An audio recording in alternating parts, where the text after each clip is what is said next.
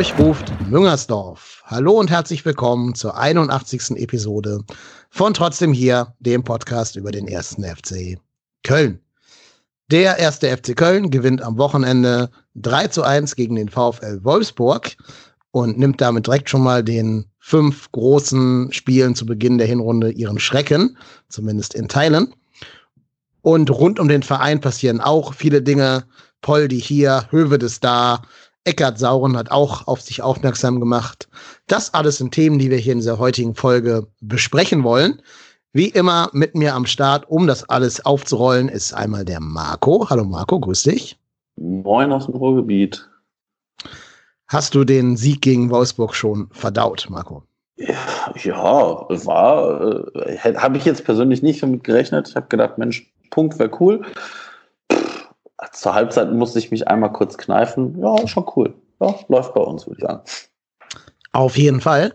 Und dann brauchen wir natürlich noch unseren, ähm, wie immer, jede Woche wechselnden Gast. Das ist in dieser Woche der hoffentlich euch schon bekannte Arne Steinberg, Chefredakteur fc.com bei korrektiv.org tätig und heute für uns hier zur Stelle als kompetenter Partner. Moin Arne, grüß dich. Liebe Grüße, hallo. Hi, schön, dass Hi. du da bist, freut uns sehr. Wie hast du das Spiel gegen den VfL Wolfsburg verarbeitet?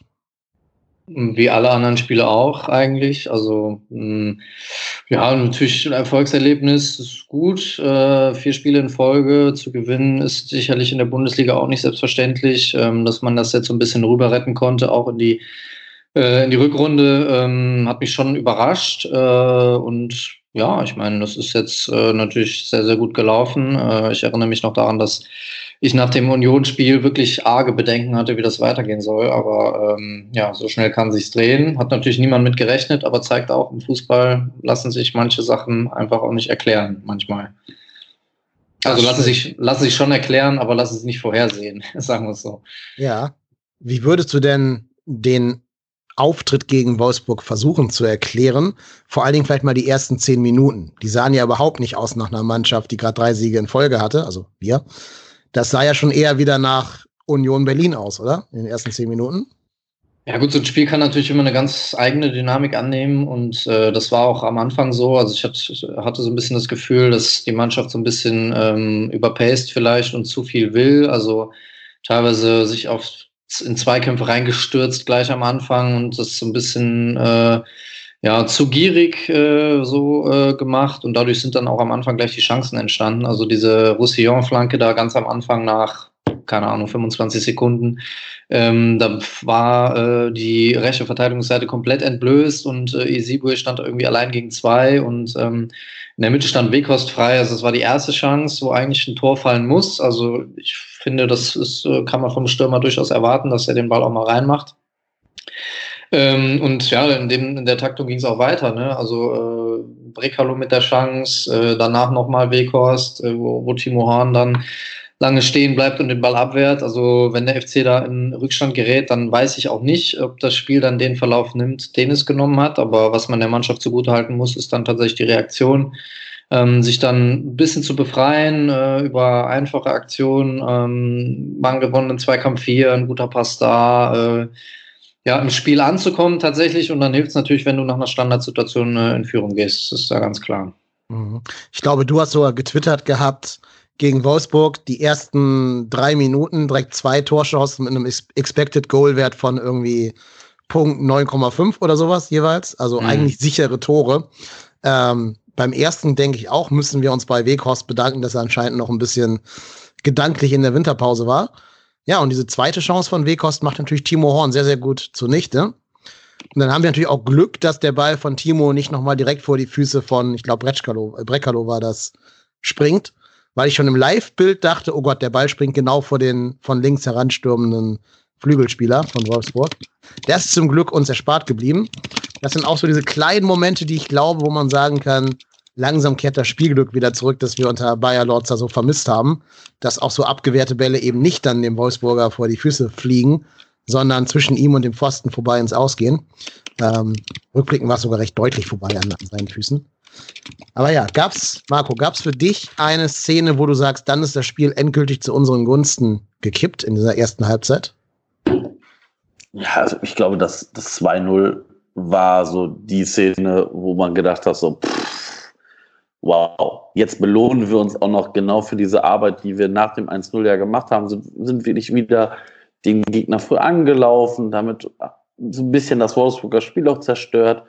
Und ähm, das war ja wirklich, ich sag mal, bezeichnend, dass wirklich vier Leute, also Cordoba, Skiri, Jakobs und Uth da relativ früh die Wolfsburger angelaufen haben, Castells äh, rausgegeben hast. Und ja, dann passiert dieser super Fehlpass auf ähm, von, ich weiß gar nicht, wer war es, Tisserand, glaube ich, ähm, ja. auf, ähm, auf Skiri, der dann eigentlich, also Richtung, Richtung 16er zieht, in den 16er zieht, irgendwie dann schießt, sondern quer, so ein bisschen querlegt auf Cordoba. Damit hat, glaube ich, keiner gerechnet, mich eingeschlossen. Ich habe gedacht, warum schießt der nicht? Und warum passt der jetzt auch noch? Weil die Schussbahn war eigentlich da und ähm, war aber, glaube ich, gar nicht so schlecht, weil Cordoba stand sogar, glaube ich, noch einen Ticken besser. Und Cordoba macht es dann abgezockt und ich sag mal, ne, plus zwei Minuten, also in der Nachspielzeit, das Ding dann da so zu machen, das ist natürlich schon gut, weil ich glaube, wir sind halt noch nicht die Mannschaft, die so ein 1-0 über 90 Minuten bringt. Und deshalb, ich glaube, war es ganz wichtig, da haben wir, sehen wir ja später nochmal, dass es, glaube ich, ganz wichtig ist, dass wir dann noch, noch mal Tore nachlegen. Und ja, das ist, wenn du mit so einem 2-0 in die Pause gehst, ich glaube, das gibt dem Team ja dann auch nochmal ein bisschen, ein bisschen Push. Mhm. Ja, ich habe mir das Spiel nochmal letztens auf FCTV live im Real Life angeschaut, weil ich einfach Bock hatte, mir mal anzuschauen, wie wir es geschafft haben, uns aus dieser schlechten, den schlechten ersten zehn Minuten zu befreien und wieder ins Spiel zurückzufinden. Für mich gab es dann nämlich einige Szenen schon vor dem 1-0, wo unsere Spieler gerade auf der linken Seite, Jakobs und Katterbach, gesehen haben, ey, unser Pressing funktioniert. Wir haben hier Chancen.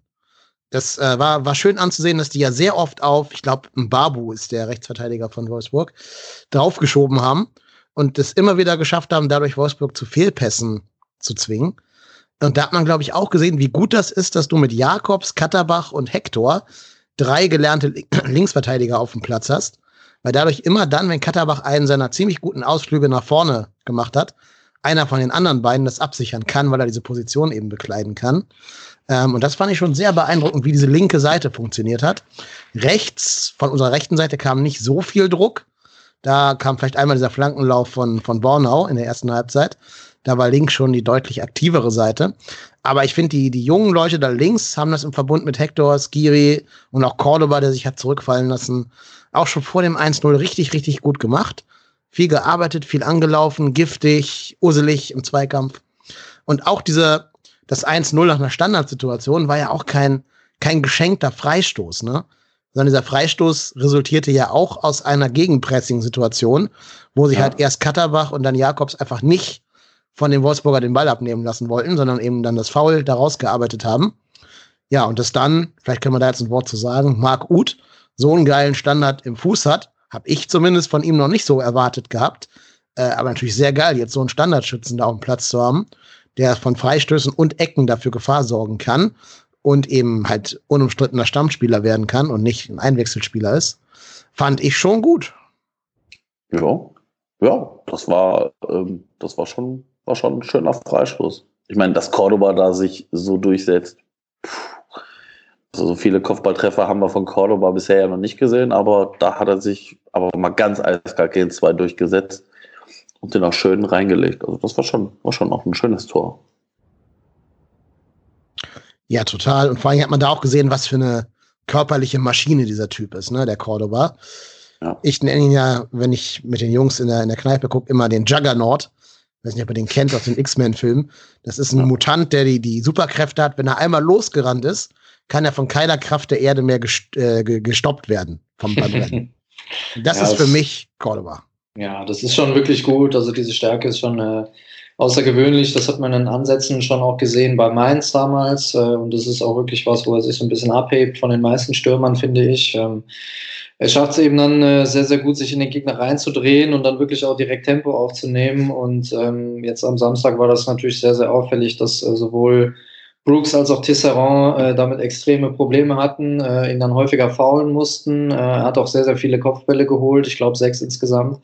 Ähm, das war schon wirklich eine sehr, sehr gute Leistung von ihm. Also ich bin äh, wirklich ähm, ja, äh, sehr erstaunt, dass er diese Entwicklung noch genommen hat. Also äh, die Zeit in der Saison 17, 18 war wirklich nicht leicht für ihn und dann das Jahr in der zweiten Liga äh, ähm, hat ihm dann natürlich gut getan, weil er sich dort gegen ja, Spieler durchsetzen konnte, die vielleicht nicht jetzt die Qualität mitbringen, äh, ständig in der Bundesliga oben mitzuspielen, aber die letzten Wochen ähm, zeigt er, dass er genau diese Qualität reinbringt und er ist auch dann von seiner Konstitution her, von seinem äh, Spielstil her äh, prädestiniert für sowohl den Fußball, den äh, Achim Bayerlautzer spielen wollte, als auch ähm, ja, den Fußball von Markus Gisdol.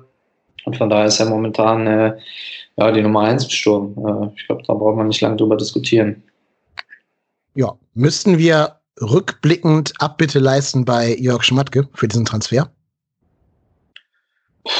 Ja, also äh, ich habe damals schon gesagt, das ist ein guter Transfer. Ähm, soll jetzt nicht heißen, dass ich schon alles besser wusste, aber das war schon etwas, was Sinn ergeben hat. So. Also er hat natürlich auch darunter gelitten, dass ihm das Etikett aufgeklebt wurde, dass er 17 Millionen Euro gekostet hat. Das war aber nicht sein Verschulden. Ähm, das war allein der Tatsache geschuldet, dass der FC sich beim Verkauf von äh, Anthony Modest auch nicht sehr gut angestellt hat und dann eben schon bekannt war, dass ein neuer Stürmer kommen muss und äh, der FC dann relativ volle Kassen hat. Und ähm, ja, dann war Verletzungsproblematik hin und her. Äh, ist ein guter Transfer. Ich meine, Jörg Schmatke hat auch andere gute Transfers getätigt, das leugnet da jetzt auch keiner. Äh, nur es ging dann irgendwann eben auch im Transfersommer 2017 äh, auch dahin und da sind andere äh, Spieler verpflichtet worden oder eben nicht verpflichtet worden. Und dann hatten wir die Situation, dass wir, oder dass erst jetzt Köln abgestiegen ist. Ähm, ja, aber der Transfer im Nachhinein, also das hat sich schon jetzt äh, gelohnt, also kann man schon sagen, ja. Ja, ich glaube auch die Fußstapfen, die Modesta hinterlassen hat, die waren ja riesig. Und ich sag mal, dann kommst du in der Bundesliga nicht in Lauf und ja, ich meine, das war ja auch eine, das war ja auch eine, eine Saison, wo es ja bei wenigen unserer Spieler wirklich funktioniert hat. Und ich glaube, ja, das ist dann halt eine dieser, dieser Saisons, wo du dich nachher fragst, Mensch, wie hätte das ausgesehen, wenn vielleicht nur ansatzweise wir nicht so viele Verletzte gehabt hätten, wenn nur ansatzweise auch ein paar Spieler wirklich an, an, an ihre normale Leistung angekommen wären aus dem Vorjahr. Ist aber nicht und dann kannst du dich nachher drüber ärgern und aber so ist halt Fußball. Oder, oder jede andere Sportart halt auch. Ja, ist halt auch kontextabhängig, ne? Also dürfen wir auch nicht vergessen, jetzt hat er sechs Tore geschossen, hast du natürlich auch eine ganz andere mentale Herangehensweise an solche Spiele, traust dem mehr zu, weißt, okay, ich kann hier einigermaßen mithalten. Ähm, das ist, äh, das unterscheidet dann schon das Leistungs, äh, die Leistungsfähigkeit eines Spielers. Äh, da gibt es einen gewissen Korridor und da macht das eben sehr, sehr viel aus, also 10, 20 Prozent vielleicht. Und äh, das merkst du dann natürlich, wenn es läuft, dann ja, läuft's. Dazu ja. kommt vielleicht auch, dass Cordoba, glaube ich, nicht der beste Stürmer für den äh, Stöger-Fußball der damaligen Zeit war. Ich glaube, der jetzige Spielstil kommt John Cordoba eben super entgegen. Dieses, dieses Gistol-Chaos-Pressing. Da ist er mit seiner körperlichen Robustheit und seinem Willen zum Anlaufen und auch seiner läuferischen Kapazität, glaube ich, der komplett richtige Spieler und Stürmer für. Bei Stögerball würde ich tatsächlich sagen, passte Cordoba damals nicht so richtig perfekt. Da gäbe es vielleicht Stürmer, die besser ins Portfolio gepasst hätten. Ähm, aber ja, rückblickend kann man natürlich sagen, jetzt haben wir diesen, diesen Spieler im Kader. Ähm, und auf den kann eben Gistol deswegen zurückgreifen, weil er einfach schon da ist. Und das macht Gistol ja auch gut, dass er diese Spieler eben konkret nach seiner Spielidee einsetzt und da auch sehr kompromisslos vorzugehen scheint. Wir haben ja alle jetzt über Louis Schaub schon hinreichend diskutiert, der da ausgemustert wurde. Glaubt ihr, dass Vestrate der nächste Spieler ist, der von Gistol jetzt eher die kalte Schulter ge gezeigt bekommt? Ja, aktuell sieht es zumindest für, für Einsätze schwierig aus. Also ich glaube, aber das kann sich auch wieder schnell ändern. Ich meine, ähm, ich kann mich daran erinnern, als, als ähm, Gistol gerade ganz frisch dabei war, war saß Kiri auf der Bank, auf der Tribüne und hat nicht gespielt. Und ähm, ist erst nach dem Unionsspiel ja überhaupt wieder in die Verlosung gekommen. Und ganz ehrlich, da eine Verletzung, was wir keinem wünschen, eine Sperre, die wir keinem wünschen, unsere Spieler, die kann das ja auch wieder richtig in Fahrt bringen. Und ich glaube aber auch fast Räte hat aber auch ja gezeigt, ähm, als er für, für Hector reingekommen ist, dass er, dass er das ja auch spielen kann. Also ich ähm, glaube jetzt nicht, dass es so ein, so ein, so dieser Schaub 2.0 ist, sag ich mal, aber ähm, er steht zumindest aktuell ein bisschen hinten dran. Er war ja nicht mal auf der Bank. Ne? Da saß ja Retschbejai, Elvis. Ja. Und Westrate blieb nur der harte Platz auf der Tribüne. Heißt also, wenn sich einer verletzen würde, würde ich davon ausgehen im Moment, dass Elvis da die Nase vorn hat, ähm, vor Westrate. Der muss ja wohl in der Hinrunde, wie jetzt rauskam, auch öfter Probleme mit den Augen gehabt haben irgendwie, habe ich äh, am Rande gehört. Also er war wohl nie so richtig ganz fit. Ja, aber es wäre natürlich schon, ja, wie soll ich es ausdrücken? Ich finde es so ein bisschen ja, sehr FC-typisch, dass du im Sommer für nicht das ganz große Geld, aber immer noch für Geld Spieler holst. Dann kommt ein neuer Trainer und kann mit diesen Spielern relativ wenig anfangen und setzt sie dann auf die Tribüne. Das ist, wäre schade und auch Kapitalvernichtung, wenn man das so tun würde. ähm, deswegen habe ich diesen, diesen Reschbejai-Transfer bis heute nicht so ganz verstanden, ehrlich gesagt. Aber das ist ja ein Thema, was sich da durchzieht. Ne? Also es ist ja auch bei anderen Vereinen so, dass du äh, bei wechselndem Personal dann auch immer eine wechselnde ähm, ja, Rangordnung im Kader hast und ähm, ist natürlich absolut, äh, absolut desaströs. Also wir haben heute den äh, 21. Januar und ähm, von den Abgängen, äh, auf, auf Seite der Abgänge gibt es immer noch niemanden zu verzeichnen. Also sowohl Cosiello als auch Hauptmann äh, und auch Matthias Bader sind auch immer noch auf der Gehaltsliste des 1. FC Köln und da werden sie auch so schnell nicht von verschwinden.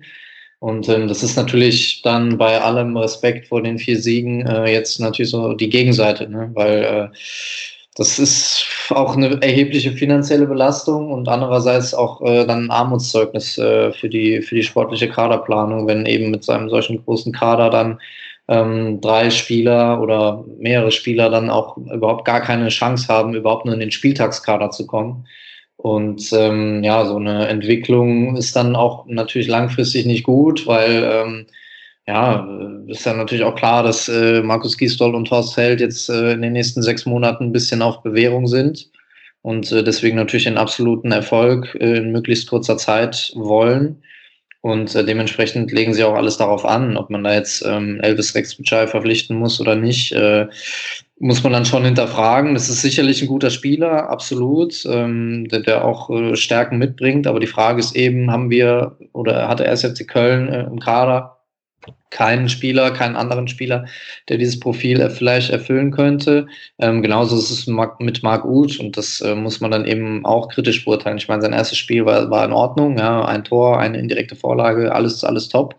Äh, aber er hat eine Laie ohne Kaufoption. Das heißt, im Sommer ist er nicht mehr da und ähm, dann steht man im Sommer wieder vor der, vor der Aufgabe, für diese Position jemanden verpflichten zu müssen, gerade weil Luis Schaub dann äh, wenn alles normal verläuft, äh, auch vom HSV dann übernommen werden könnte. Und äh, dann steht man eben dann in der Situation da, wo man gar keinen mehr hat. Und das ist eben alles andere als nachhaltig. Und äh, ja, ähm, bei allem Respekt, wie gesagt, nochmal von den vier Erfolgen, äh, das passt alles irgendwie für mich nicht wirklich zusammen.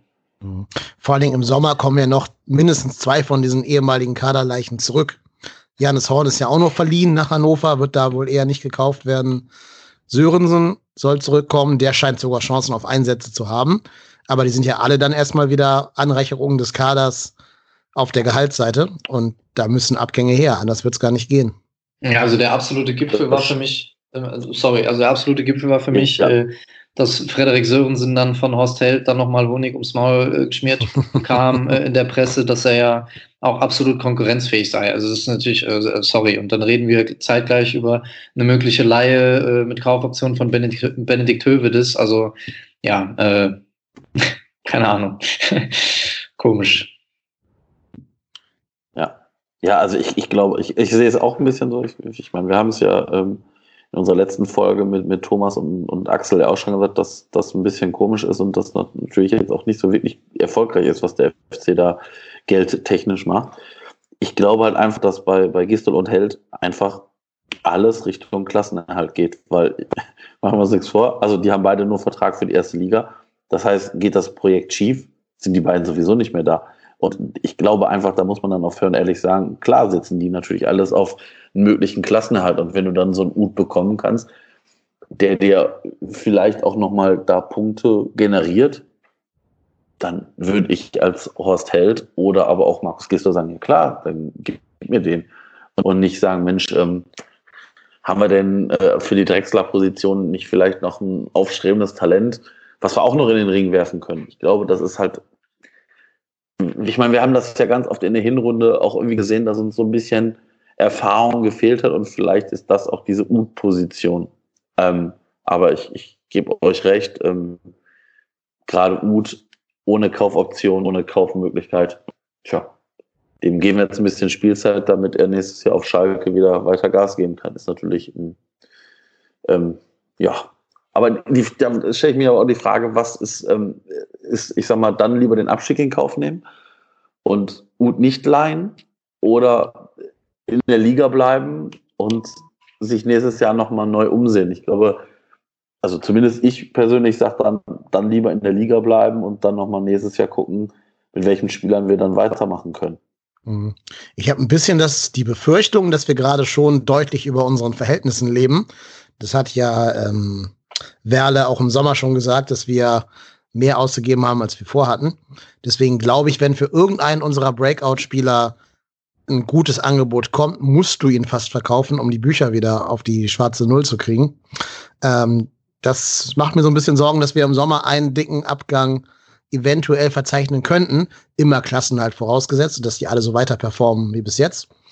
Aber wenn jetzt zum Beispiel irgendein irrer Engländer, vielleicht Southampton oder so, sagt, komm hier, John Cordoba 20 Millionen, glaube ich, ist der FC in keiner finanziellen Position dazu sagen, nö, nö, wir behalten den.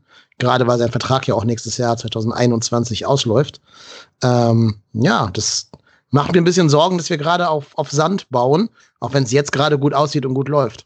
Ja, das ist ja definitiv so. Äh, das lässt sich ja nachweisen, dass äh, der FC da über Gebühr äh, erstmal investiert hat und äh, zukünftige Einnahmen dann ähm, schon verplant. Und äh, das lässt sich ja schon an dem Beispiel von Louis Schaub ähm, einigermaßen gut rekonstruieren. Also es ist äh, ein Spieler, der ähm, für eine gewisse Summe X gekommen ist, ja, und der natürlich meiner Meinung nach äh, jede Menge Entwicklungspotenzial noch hat so dass es ein Spieler sein könnte, mit dem man dann tatsächlich auch äh, Transferwerte generiert. Ähm, das Problem ist dann natürlich, wenn man den dann ähm, mehr oder weniger verscherbelt äh, zum Hamburger Sportverein für eine Kaufoption, die kolportiert wird von äh, drei Millionen sind es, glaube ich.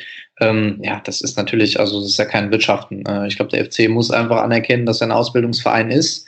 Äh, aber du bist natürlich dann kein Ausbildungsverein, wenn du äh, Spieler ohne Kaufoption ausleihst. Also dann bist du ein Verein, der kurzfristigen Erfolg haben will. Das ist natürlich auch legitim, aber ähm, dann ist es genauso legitim, äh, dieses Vorgehen äh, dann zu kritisieren und zu sagen, ähm, ja, ihr lebt auf zu großem Fuß. Ja, das ist äh, nicht, nicht nachhaltig und auch nicht sinnvoll dann in der Kaderzusammenstellung. Mhm. Wahrscheinlich sind wir gerade auch in der Übergangsphase von einem normalen Hire-and-Fire-Bundesligisten hin zu einem Ausbildungsverein. Ich wüsste jetzt, wüsste jetzt spontan nicht, wer der, wer der letzte äh, eigene Jugendspieler war, der viel Geld generiert hat, außer Podolski. Würde mir jetzt so ganz spontan keiner einfallen. Was haben wir für Clemens gekriegt damals von, von Schalke? Nicht, nicht viel wahrscheinlich, ne? Ich weiß es nicht. Aber äh, Gerhard, oder? Hat Gerhard nicht Gerhard, der war 8 Millionen, das stimmt. Ja, da hast du recht. Ist aber auch schon wieder ein paar Jährchen her, ne? Ja, das ist ja auch nicht das Thema. Also ich glaube, die Jugendspieler sind ja da, das sieht man ja. Also die Erfolge in der Jugend äh, geben äh, dem Recht. Also ich glaube, man muss das auch nicht nur an Erfolgen messen, ist auch klar. Also die Qualität der Spieler, die reingeworfen werden und die aus der 19 kommen, die ist äh, überdurchschnittlich gut und das funktioniert auch aktuell gut und das ist auch sehr, sehr schön zu sehen. Ähm, Jan Thielmann, Ismail Jakobs, Noah Katterbach, alles top, alles cool, aber dann muss ich mir natürlich die Frage stellen, äh, warum habe ich dann noch so viele Spieler anderer, ja, äh, wie soll ich sagen, anderer Klasse im Kader oder die älter sind, die äh, vom Gehalt her wesentlich mehr Geld bekommen, warum sind die dann überhaupt noch da? Also warum, mhm. warum ist die Situation so, dass man dann so viele Leute einfach bezahlt und keine Leistung bekommt? Das kann ich damit erklären, dass letztes Jahr auf gar kein Jugendspieler gesetzt wurde ja. von Markus Anfang ich hatte auch so das Gefühl, dass Armin Fee jetzt nicht der, der Manager war, der, ich sag jetzt mal vorsichtig, ähm, mal bei der U23 oder U19 geguckt hat, was da los ist, ohne sich drei Flaschen Wein wegzuschrauben vielleicht. Ja, das ist schade. Also ne? da, also da ist vielleicht der Ahne näher dran als, als, als wir beide, aber zumindest hat es auf mich immer den Eindruck gemacht, als das gerade in diesem Zweitliga-Jahr, weil da waren ja so Jakobs und Katterbach schon, ich sag mal, zumindest im erweiterten Kader. Und was hätte denen diese zweite Liga gut getan?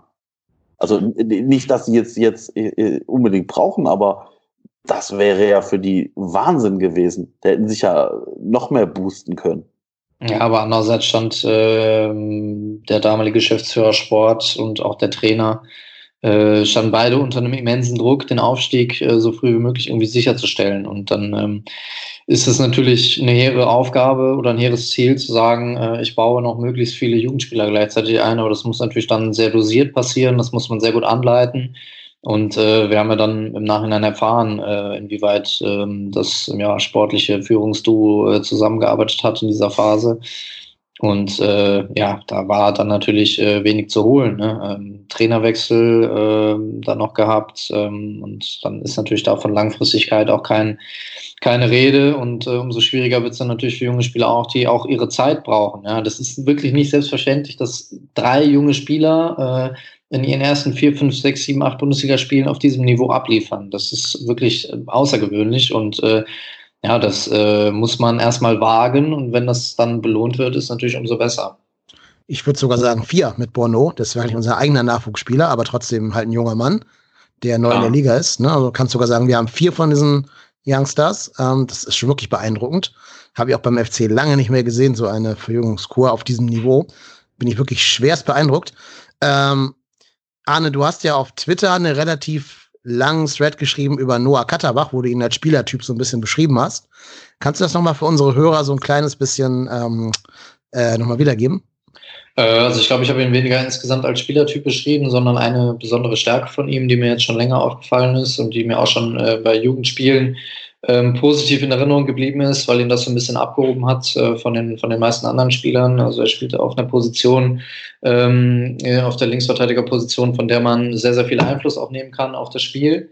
Und ähm, er hat eben diese eine besondere Stärke, dass er sich im Dribbling äh, auf engstem Raum, auf dem Flügel sehr, sehr häufig durchsetzt und ähm, das tut er eben auf eine ganz bestimmte Art und Weise und das ist eben so eine ganz schnelle Links-Rechts-Kombination, also links ist ja sein Dribbelfuß und er legt dann den Ball ganz schnell von links auf den rechten Fuß und ähm, bringt damit den Gegner oder den Gegenspieler so ein bisschen aus der aus der Balance und nutzt eben diesen Moment, um dann nach vorne zu beschleunigen. Ähm, und da äh, hat er dann immer einen kleinen Bewegungsvorsprung und wird dann entweder gefault oder ist vorbei und das macht er eben als 18-jähriger Spieler ähm, schon mit einer relativ hohen Stabilität. Also äh, es misslingt natürlich auch mal. Ähm, gegen Wolfsburg hat er da auch einmal so ein bisschen überdreht, hat so einen Fehlpass gespielt auf, auf Schlager in der ersten Halbzeit.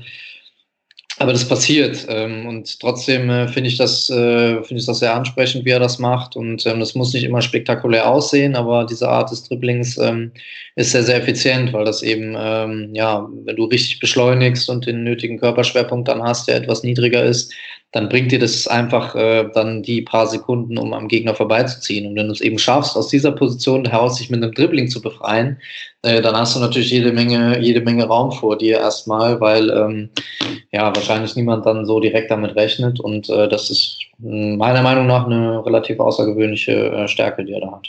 Mhm. Ja, glaube ich, beschreibt ihn oder seine Stärke sehr gut. Das Schöne ist natürlich, dass durch diesen Move Hector fürs Mittelfeld frei wird wo er mit Skiri eben schon eine sehr stabile Doppel-6 oder 6-8, wie auch immer, bildet. Vor allem finde ich schön, wie die beiden sich auch mit ihren Rollenverteilungen abwechseln. Ne? Also gerade bei dem 2-0 gegen Wolfsburg, und damit können wir jetzt mal wieder zurück ins, ins Spielgeschehen einsteigen, hat man ja gesehen, wie weit vorgeschoben Skiri da stand, um eben diesen Ball von Tisserand abzufangen. Ähm, und da hat Hector ihn eben abgesichert. Und das finde ich schon beeindruckend, dass du jetzt zwei so, ähm, ja, wie soll ich das sagen, zwei so flexible, variable Sechser, Achter Typen hast, die beide miteinander gut harmonieren, sich gut aufteilen und dann eben beide noch genug Spielintelligenz haben, sich nicht gegenseitig auf den Füßen zu stehen, sondern dass der eine genau weiß, was der andere tut und das eben ausbalanciert. Das finde ich schon eine, eine, Spielstärke, die ich beim FC äh, mir immer gewünscht habe, aber lange Zeit nicht gesehen habe.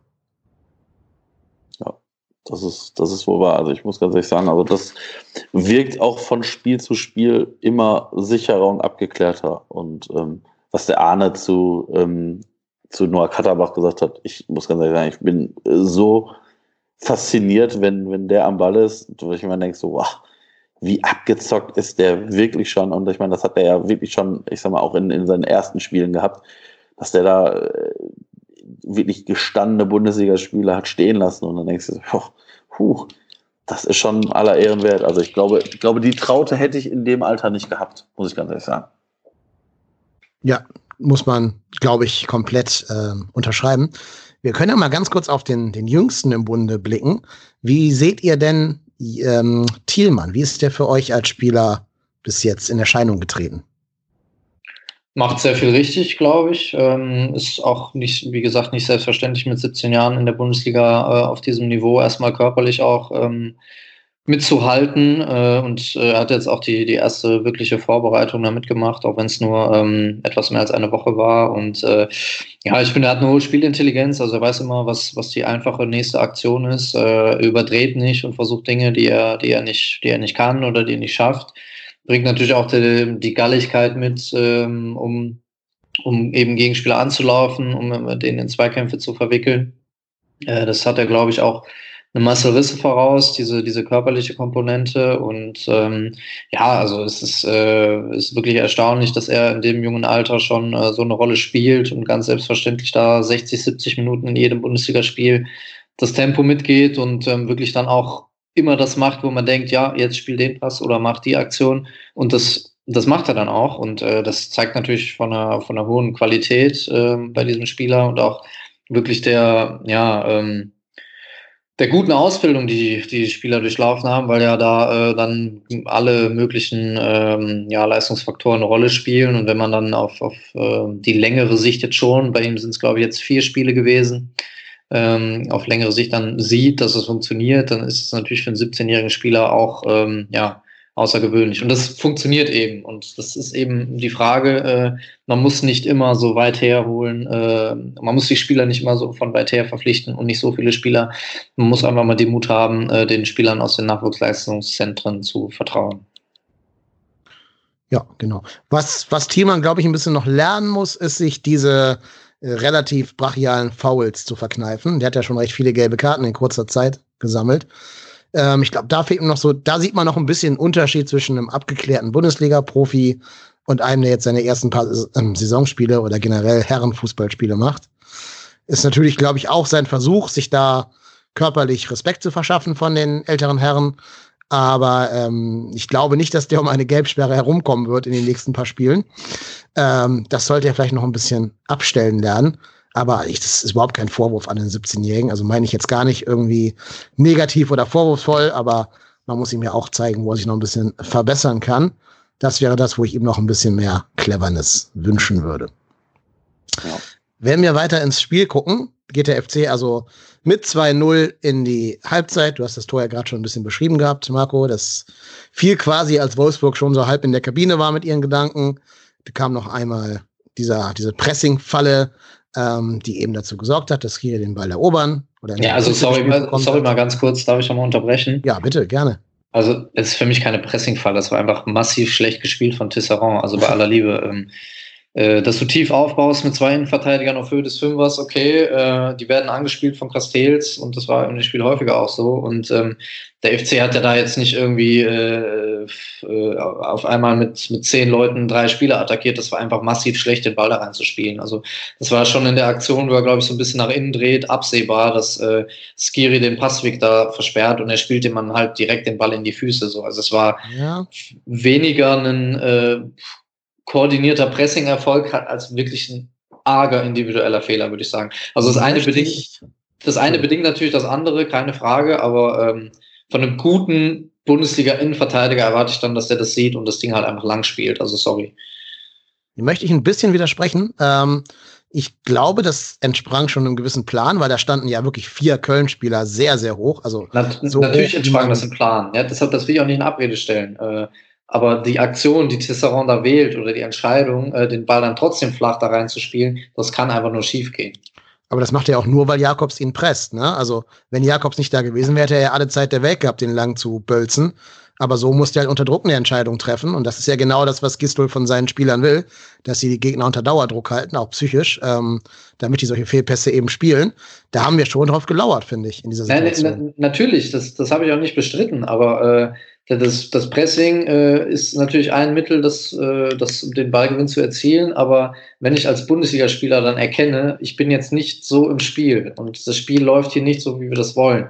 Und Tisserand hatte dazu der Phase schon mehrere äh, Zweikämpfe gegen Cordoba auch verloren.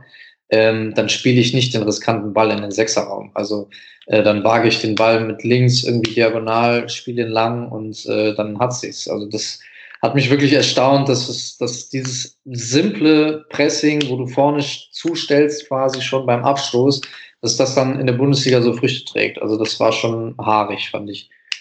Aus Wolfsburger Sicht jetzt betrachtet. Ja, nee, gehe ich mit. Also klar hätte das Tisserand ganz anders lösen können. Ähm, ich finde aber trotzdem schön, allein so eine Art von Pressing mal zu sehen vom FC fünf Sekunden vor der Pause. Auch das haben wir lange nicht gesehen und hatten hier auch viele, viele Phasen, wo wir uns hinten verschanzt hätten, um das 1-0 irgendwie in die Pause zu retten. Ähm, dass wir es gerade nicht tun, finde ich schon ein Fußabdruck, den Gistol hier bis jetzt hinterlassen hat. Keine Frage, das ist cool, ja. Das ja. ist gut. Genau, also sowas freut mich ja immer. Hat mir in der Vorbereitung unter Bayern Rotze auch gesehen, diese Art von Pressing. Dann leider in den Spielen fast nie.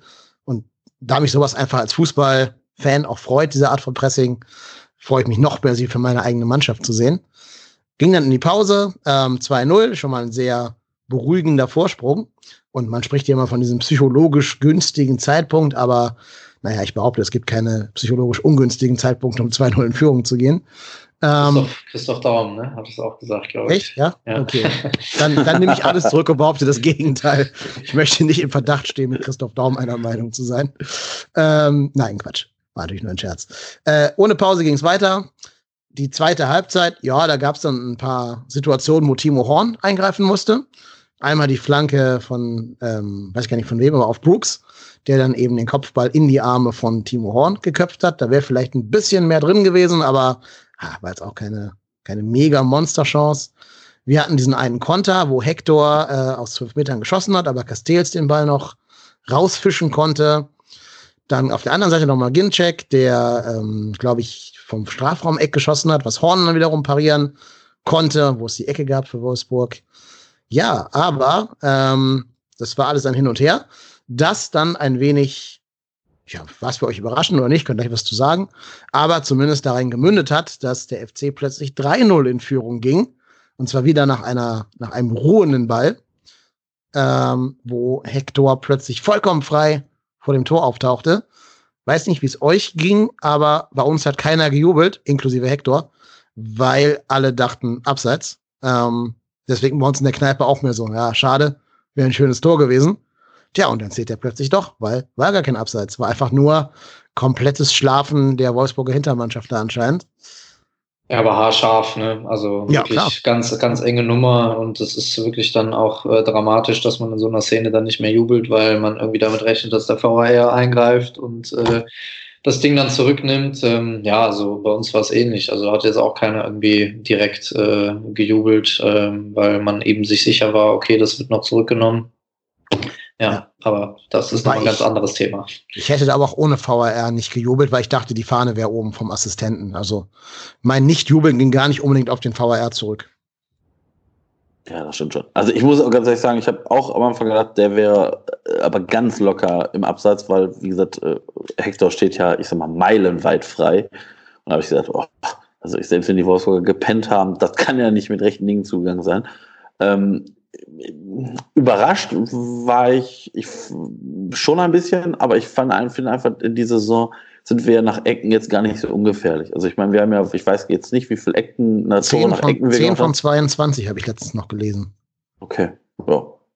Also ich finde einfach, dass da sind wir dieses Jahr auch durch Bornau und äh, ich weiß gar nicht, wer hat die anderen Kopfballtore gemacht, äh, nach Ecken hat, Drexler war doch Drexler, einmal als Abstauber genau, da. Ja. Also auf yes. jeden Fall sind wir nach Ecken bedeutend gefährlicher geworden als noch vor Jahren. Und ähm, ja, ich meine, wir haben ja auch in der ersten Halbzeit nach diesem, nach diesem Freischuss von Uth gesehen, dass wir da halt auch durchaus brandgefährlich sein können. Und das, ähm, ja, das ist, ich sag mal, umso schöner, dass wir es dann auch, äh, dass, dass wir es machen. Weil ich meine, wir hatten auch in, in anderen Saisons oder in anderen Spielen schon Chancen, die wir dann halt nicht gemacht haben umso schöner ist, dass wir uns jetzt endlich auch mal dafür belohnen. Ja, äh, würde ich ein bisschen einschränken. Also, wenn man sich das Spiel so anschaut, wie es gelaufen ist, ähm, dann sind natürlich die Tore in ihrer Entstehung mehr, mehr dem Zufall und mehr dem Glück entsprungen, als jetzt wirklich koordinierten, äh, ausgerichteten Aktionen. Also, das muss man bei aller, bei allem Respekt dann auch nochmal sagen, glaube ich. Ja, also das 3-0 fiel für mich auch aus dem Nichts. Das, da hat die Mannschaft auch nicht mehr drauf gespielt. Also wir waren jetzt nicht gallig drauf, hier 3-0 in Führung zu gehen. Das war echt einfach eine, eine gute Standardsituation und hat die generelle Unorganisiertheit der Wolfsburger Hintermannschaft generell ja in diesem Spiel. Sehe ich auch so. Ne? Das war, das war halt dieses Spielglück, das wir vorher einfach nicht hatten in den ersten elf, zwölf Spielen. Und was jetzt plötzlich zurückkehrt in der Form, dass eben solche eigentlich recht, recht harmlosen Situationen plötzlich zu Toren führen. Und dann ist es halt noch nicht abseits, sondern tatsächlich noch drin im Feld. Ähm, ja, das war schon glücklich. Rückblickend würde ich aber sagen, dieses 3-0 war tatsächlich sehr, sehr wichtig, weil ich glaube, nur bei 2-0 wäre die Nummer nochmal richtig eng geworden. Also, das ist, das ist eine Binsenweisheit natürlich, weil ja ein paar Minuten später schon, vier Minuten später, wer ist der Mensch? Renato Steffen das 3-1 für Wolfsburg gemacht hat. Und ja, wenn es da nur 2-1 stand, oh, ja, dann wird es nochmal richtig, richtig iselig. Vor allem, weil Wolfsburg danach ja auch nicht nachgelassen hat. Ne? Also, mein Eindruck war, die Kölner waren schon ein bisschen platt dann so um die, um die 66. rum. Und da hatten wir dann auch einen guten Timo Horn, aber auch ein bisschen Glück, dass da nicht noch ein 3-2 gefallen ist. Und dann wäre das Spiel, glaube ich, nochmal sehr, sehr eng geworden. Ja, also ich glaube, ähm, also ich hatte wieder aus Wolfsburger Perspektive mich dann sowieso gefragt, warum Daniel Ginczek überhaupt gespielt hat. Ähm, äh, also ich möchte mir jetzt nicht zu nahe treten, aber ich glaube, äh, Renato Steffen hat in den 24 Minuten, äh, 25 Minuten, in denen er gespielt, äh, gespielt hat, äh, wesentlich mehr Gefahr heraufbeschworen. Also ist so ein kleiner, wuseliger Spielertyp auch und ähm, hat dann gleich mit seiner ersten Aktion so Doppelpass über rechts und dann ging es auch Richtung Tor und so. Äh, hat dann auch das Tor gemacht, ja, aus so einer Aktion, typisch ähm, Prekalo und Schlager. Ähm, das war auch im Hinspiel so, dass die dann im Mittelfeld andribbeln konnten und dann den Ball in die Gasse irgendwie legen. Äh, und wenn Steffen da nach dieser Flanke das, äh, das 2 zu 3 auch noch macht, was auch eine Riesenchance war, ähm, mhm. ja, dann wird es halt tatsächlich nochmal eng. Ne? Da sind noch 20 Minuten zu spielen und Wolfsburg hat auch eine gewisse Qualität und die wissen auch, wie sie den Ball irgendwie in gefährliche Situationen dann bekommen. Also, hm, da weiß ich nicht, wie das Spiel endet, ist jetzt natürlich hypothetisch, aber das war für mich dann neben den drei Chancen da zu Beginn, äh, was so ein bisschen der erste Knackpunkt war, war diese Szene dann eigentlich so der zweite Knackpunkt, was dann auch wieder ähm, ja, dem FC entgegenkam, dass, dass er dann den Ball nicht ins Tor geschossen hat. Das stimmt, ja. Ja, also ich, da, ich, ich gebe dir völlig recht. Also es ist nicht so, dass wir das Spiel dominiert haben, nur ähm, ich glaube, da hat auch keiner von uns gegen Wolfsburg mit gerechnet. Also wenn mir jetzt einer gesagt hätte, ich weiß nicht, die Wolfsburger spielen wir jetzt hier 90 Minuten an die Wand, hätte ich gesagt, hm, klar, was E-Sports oder was auch immer, aber nicht äh, in der Bundesliga. Und ähm, deswegen, ich glaube, ich glaube, wir machen aktuell nicht alles richtig, aber halt dann zu dem richtigen Zeitpunkt halt auch die entscheidenden Meter und die entscheidenden Punkte. Und es ist ähm, umso schöner äh, eigentlich, wenn es dann doch funktioniert, finde ich. Keine Frage, keine Frage. Es ist gut, es, ist, läuft, es ist gut, dass die vier Spiele in Folge gewonnen wurden. Äh, aber man muss dann natürlich auch immer äh, äh, das realistisch einschätzen. Ne? Also nur, äh, also die Spiele gegen Frankfurt und Leverkusen, da war schon das Momentum äh, beziehungsweise Faktor Spielglück beim FC. Da kann man schon sagen, okay, das war jetzt erzwungen, ja, aber auch irgendwo glücklich und ähm, ja, gegen Wolfsburg auch ähnlich. Aber das ist im Endeffekt dann auch egal. Da muss man sich auch nicht äh, endlos für rechtfertigen. Äh, die vier Spiele sind jetzt gewonnen und ja, jetzt gegen Dortmund braucht man dann aber wahrscheinlich schon ein bisschen mehr Glück als noch in den anderen Spielen, um da auch was Zählbares mitzunehmen. Keine Frage. Vor allem, weil Wolfsburg ja auch noch dann diese Monsterchance nach äh, Arnold Freistoß hatte, wo erneut Timo Horn eine Glanzparade raushaut und dann auch wieder Schwein, dass der Ball nicht noch ins lange Eck gerollt ist, weil das habe ich auch wieder befürchtet bei diesem Freistoß. Aber der ging ja dann am Pfosten noch vorbei. Ähm, also Timo Horn sowieso für mich einer der Winner dieses, dieses Spiels, neben natürlich John Cordova und einigen anderen Spielern, die da zu nennen wären, sollte man die Rolle von Timo Horn nochmal besonders herausheben, gerade weil der bei uns ja doch sehr viel Fett wegbekommen hat in den ersten elf, zwölf Spielen. Aber letzten Endes hat es dazu gereicht, um diese drei Punkte über die Zeit zu retten. Die waren auch unheimlich wichtig, weil du siehst ja selbst nach vier gewonnenen Spielen in Folge, hast du dich noch nicht da unten abgesetzt, signifikant. Du hast gerade mal drei Punkte Vorsprung auf den 16. und sechs Tore. Ähm, das, ist ja, das ist ja nichts, das ist ja ein Spieltag mit einem dummen Torverhältnis, äh, also einer dummen Torfolge für beide Mannschaften. Das zeigt schon, wie eng das da unten zugeht, ne? wenn man sich nach vier Spielen in Folge immer noch so tief da unten drin bewegt von den Punkten her, muss man sagen, gut, dass wir die geholt haben. Hätten wir eins dieser Spiele nicht gewonnen, sondern unentschieden gespielt, sähe noch viel, viel finsterer aus für uns. Da unten gewinnen ja alle mal ab und zu ein Spiel. Vielleicht bis auf Paderborn. Mm, und selbst die haben gegen Bremen gewonnen. Das ist also schon eine ganz enge, heikle Situation. Da dürfen wir auf gar keinen Fall nachlassen und uns nicht irgendwie auf diesen vier Spielen jetzt ausruhen. Auch wenn natürlich gegen Dortmund knacke schwer wird. Ähm, wir können ja mal kurz auf das Dortmund-Spiel vorausschauen. Sagt ihr never change a winning team oder würdet ihr irgendwelche Wechsel an der Startelf vornehmen? Gibt, glaube ich, keine Wechsel. Also wie ich Gistol einschätze, äh, wird er mit der Elf, sofern nichts Verletzungsmäßiges passiert, äh, auch in das Spiel gegen Dortmund gehen. Ja. Ja, also gehe ich auch von aus. Also die einzige Frage ist, ob man Thielmann vielleicht mal eine Pause gönnt, aber ich sehe da jetzt auch keine große Veranlassung eigentlich zu. Also das wäre vielleicht das, der einzige Punkt, wo man sagen könnte, vielleicht Thielmann mal rausnehmen, dafür vielleicht Drechsler rein und dann gucken, wo Uth und Drechsler irgendwie, dass sie so ein bisschen immer rotieren. Das wäre vielleicht ein, ein Ding, aber ansonsten würde ich da auch nichts ändern. Also ich glaube, der Kader stellt sich aktuell wirklich so ein bisschen von alleine auch auf. Geht denn was gegen Dortmund oder wird es eng? Was sagt ihr? Ja, unbezwingbar ist auch diese Mannschaft nicht. Also ich glaube, trotz allem äh, gibt es da eine hohe Inkonstanz in vielen Spielphasen und äh, wirklich äh, Muster, äh, aus denen Dortmund es immer wieder dann äh, ja, äh, ja, erleidet, dass man Gegentore fängt, auch leichte Gegentore fängt. Das war jetzt auch gegen Augsburg so.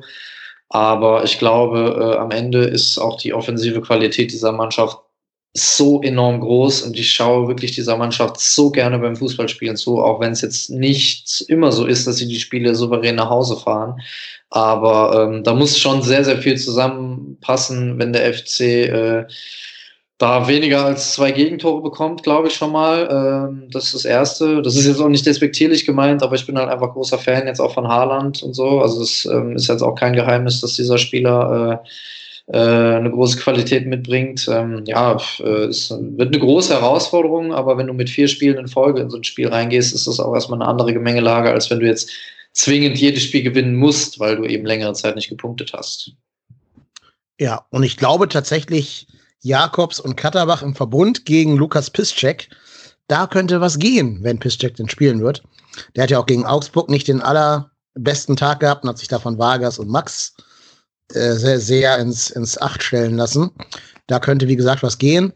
Ich bin auch nicht so ganz überzeugt davon, ob das eine gute Idee ist, den Brand auf der ja, 6er, 8er Position spielen zu lassen, wie Favre das gerade tut in seinem 4, äh, 3-4-3. Weiß ich nicht. Glaube ich, da kann man noch ein bisschen was rausholen. Oh, gerade das finde ich mega spannend. Sorry, das unterbreche ich schon wieder. Nee, alles gut eben. Ich finde es auch spannend, aber eher offensiv als defensiv spannend. Keine Frage, keine Frage. Also da habe ich ja eben erwähnt, da gibt es auch genügend Punkte, wo man auch in der Analyse sieht, dass Dortmund Probleme hat. Aber nach vorne ist das natürlich schon, schon cool, was sie da spielen. Ja, genau. Und klar ist natürlich auch, dass Zichos und Katterbach, zumindest Katterbach, sehr wenig Chancen für ihre Vorstöße nach vorne kriegen werden, weil die sich ja auch mit Sancho und Hakimi und so weiter da rumplagen müssen. das wird schon, das wird schon ein Spiel, ähm, wo wir, glaube ich, also ich glaube, wir ein sehr intensives Spiel sehen werden, mit wahrscheinlich vielen Torraumszenen. Wenn wir Glück haben auf beiden Seiten, diese Szenen, weil eben mich die Dortmunder Abwehr noch nicht ganz überzeugt. Und auch den Hummels kann man ins Laufen kriegen, dann hat man da auch Chancen gegen den. Und wenn Cordoba gegen Hummels ins Laufen kommt, wer weiß. Aber wie gesagt, die haben so eine krass brutale Offensivqualität. Ähm, ja, da muss schon alles passen an dem Tag, da bin ich ganz bei euch. Ja, ja ich glaube ich glaube auch, äh, das sind ja auch nicht die Spiele, wo wir jetzt unbedingt von Punkten ausgehen. Ich glaube, das sind, das sind die Spiele, wenn du da Punkte mitnimmst, ist das genial. Das ist so ein bisschen wie gegen Wolfsburg, wenn, wenn wir da jetzt, weiß ich nicht, nicht gewonnen hätten, sondern Wolfsburg hätte uns da 2-0 geschlagen, hätten wir gesagt, okay, alles klar, Wolfsburg war besser, müssen wir uns die Punkte woanders holen. Aber umso, ich sag mal, umso einfacher wird es vielleicht auch, dass wir diese Punkte gegen Wolfsburg jetzt geholt haben, weil das wissen wir jetzt aus der Hinrunde. Unser Auftaktprogramm ist schon sehr knackig. Und mit jedem Punkt, den du da holst, mit dem du auch nicht rechnest, wird es natürlich in den, in den nächsten Spielen ein bisschen einfacher, weil einfach dieser massive Druck da jetzt nicht mehr so da ist. Weil ich sag mal, wenn wir gesagt, wie du hast, Dennis, du hast es schon gesagt, wenn wir da diese Punkte jetzt nicht geholt hätten, dann würden wir jetzt irgendwo da unten mit Paderborn rumkrebsen und hätten andere Sorgen. Und dann werden halt, brauchst du halt auch vielleicht gegen Dortmund mal Punkte und so. Und sagen wir, okay, fahren wir nach Dortmund. Sollen die mal, sollen wir mal, wir spielen halt weiter ganz normal auf. Und ich glaube, das kann was werden. Also ich persönlich rechne jetzt nicht mit Punkten, aber mein Gott, wenn es ganz gut läuft, fällt da vielleicht ein Pünktchen runter. Und wenn nicht, musst du halt ein gutes Spiel machen. Also du kannst ja auch, ich sag mal, verlieren und ein gutes Spiel machen. Und ich glaube, darum geht es einfach, dass wir diese positive Tendenz aus den, nächsten, aus den vier Spielen jetzt einfach weiter mitnehmen, weil ähm, die nächsten Spiele werden jetzt auch nicht einfacher. Danach, nach Dortmund. Genau, du hast ja schon recht, ne? Wir haben jetzt auf jeden Fall schon mal keine Angst mehr vor diesen ersten fünf Auftaktspielen, weil das erste halt schon gewonnen wurde. Kannst du also deutlich entspannter angehen als noch in der Hinrunde, wo ja die ersten zwei verloren worden sind. Ähm, ja, und das ist, glaube ich, schon mal psychologisch ganz wichtig. Ich denke, wir alle würden sofort einen Unentschieden gegen Dortmund blind unterschreiben. Ähm, ja, ob es so kommt oder nicht, Freitag um 22.30 Uhr werden wir mehr wissen. Es gab aber auch noch ganz viele Themen rund um den Verein, die nicht direkt mit sportlichen Dingen zu tun haben. Den können wir uns ja auch mal so zumindest als Schlaglicht widmen. Ähm, tja, der Prinz. Er kütt, aber irgendwie nicht oder irgendwie doch oder vielleicht und in absehbarer Zeit oder wie auch immer. Heute kam eine Nachricht raus, um alle Hörer mit ins Boot zu nehmen, dass sich der erste FC Köln und Lukas Podolski auf eine Zusammenarbeit einigen. Aber wie diese Zusammenarbeit aussieht, weiß keiner und wird auch erst noch besprochen, wissen die selber noch gar nicht. Scheint so, als wenn Poldi bei Antalyaspor äh, nochmal weiter spielen würde und bei uns dann anscheinend irgendeine andere Rolle bekleidet. Aber ich habe mich schon gewundert, warum man so eine Nichtmeldung quasi rausgibt oder ob das nur dazu da war, um die allgemeine Gemütslage zu beruhigen. Hm. Die natürlich dann auch wieder von fc.com massiv befeuert worden ist, mit Absicht natürlich auch. Ähm, ja, also äh, wenn ich da kurz loslegen darf, also es ist natürlich eine komplexe Geschichte, keine Frage. Ähm, äh, und ich habe das ja auch kommentiert äh, gestern oder wann das war, ich weiß gar nicht mehr. Ähm, auf jeden Fall kann man gleichzeitig, und das ist, das ist möglich, ja, und das bitte ich auch nochmal all Menschen äh, zu verstehen, die jetzt diesen Podcast hören. Es ist möglich, gleichzeitig zu sagen, dass eine Rückkehr Vor- und Nachteile gehabt hätte, plus die Art und Weise, wie das Ganze kommuniziert worden ist, jetzt nicht die allerbeste war. Das ist, das ist absolut möglich, so eine Geschichte von zwei Seiten zu beurteilen. Ähm, man muss auch wirklich zugute halten, äh, dass an Lukas Podolski eine gewisse Strahlkraft immer noch hat, ja, dass er äh, auch bereit war, ähm, das Gehalt zu reduzieren und auch dann dem Verein insofern entgegenzukommen, äh, Teile des Gehaltes sowohl an die Jugend als auch an die Stiftung weiterzugeben. Und ähm, wir dürfen nicht vergessen, was in der Vergangenheit beim SFC Köln passiert ist. Denn da gibt es viele, viele Spieler, die von ihren vergangenen Leistungen ein wenig leben. Und äh, die angesprochenen Vertragsdauern hatten wir eben schon thematisiert, äh, mit denen diese ehemaligen äh, Leistungsträger, wie ich es jetzt mal nennen, immer noch ähm, ihr ja, Profileben in Köln äh, weiterleben können. Und ähm, es ist nicht immer die sportliche Leistungsfähigkeit gewesen in der Vergangenheit beim 1. FC Köln, die Grundlage war für die Vertragsentscheidung. Also das möchte ich nochmal äh, möchte noch an der äh, Stelle ähm, klarstellen. Und von daher ähm, kann man auch sagen, okay, wenn Lukas Podolski jetzt nicht zurückkommt, dann ist das in Ordnung. Aber wenn er gekommen wäre, dann hätte das auch irgendwie äh, Vorteile gehabt oder Dinge gehabt, die positiv wären. So.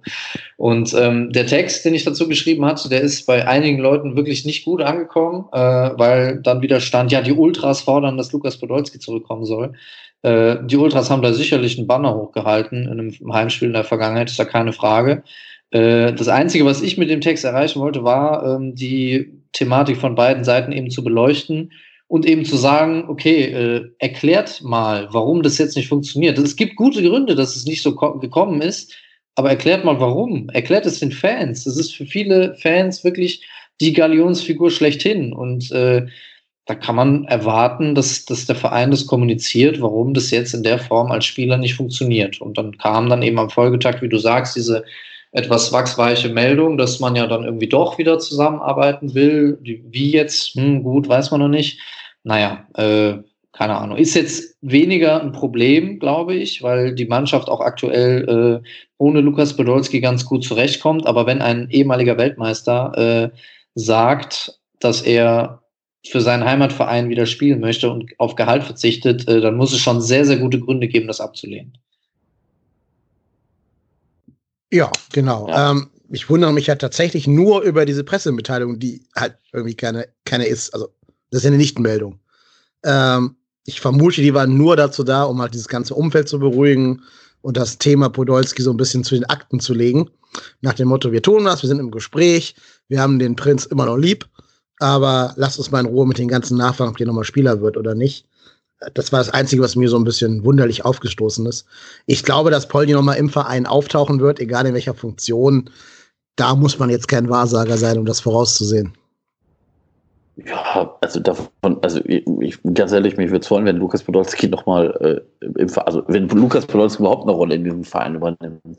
Welche das auch immer ist, das wird man dann irgendwann sehen, wenn er sich dazu bereit sieht und dann auch vielleicht seine sportliche Karriere beendet hat. Aber was mich bei dieser ganzen Thematik so abgrundtief nervt, ist, dass unser neuer Präsident ja vor seiner Wahl gesagt hat, ja, also wir möchten ähm, mit Lukas Podolski habe ich schon gesprochen und ich möchte den schnell einbinden. Und dann sind diese Leute gewählt und dann irgendwann ist Ruhe, du denkst, ja gut, vielleicht äh, reden hinter, äh, hinter den, in den Zimmern und du musst ja auch, weißt du, ich meine, du musst ja auch nicht jeden Scheiß direkt kommentieren. Das ist ja auch okay, dass man dann sagt, okay, pass auf, wir sprechen in Ruhe und wenn es was gibt, dann werdet ihr das schon hören.